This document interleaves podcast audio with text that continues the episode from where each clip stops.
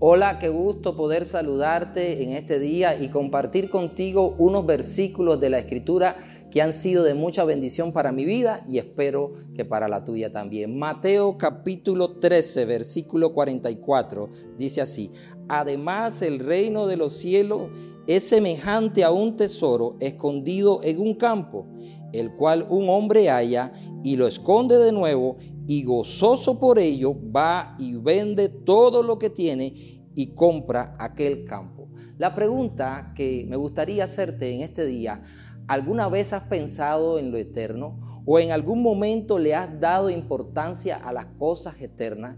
Pero cualquiera que sea la respuesta, Jesús a través de esta parábola nos llama la atención a lo importante que deberían ser para nosotros las cosas eternas. Comienza hablando que el reino de los cielos es semejante a un tesoro.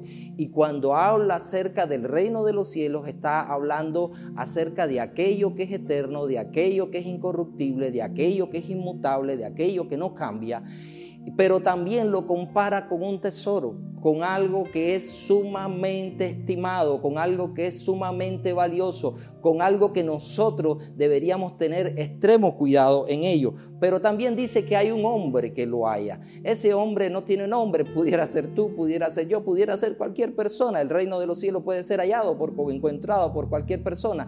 Lo que significa que este hombre, una vez que lo encuentra, él tiene una reacción ante ese, ante ese hallazgo que él tiene.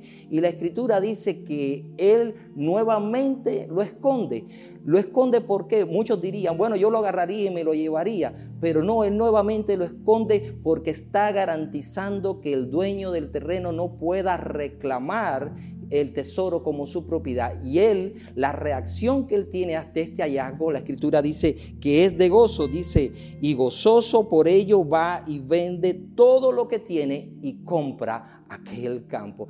Eso significa que este hombre entendió que no hay nada más valioso que las cosas eternas. Por eso desestimó todas las cosas terrenales, dándole el mayor peso, el mayor valor a las cosas eternas. No estoy queriendo decir con esto que nos despreocupemos de las cosas terrenales o que necesitamos pagar nuestra entrada al reino de los cielos. No, lejos de eso, lo que Jesús quiso resaltar a través de esta enseñanza es que necesitamos cuidar ese sentido de eternidad.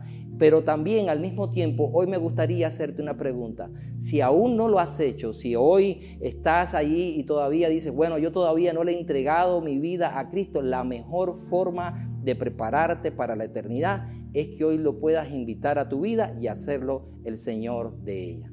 Que el Señor te bendiga.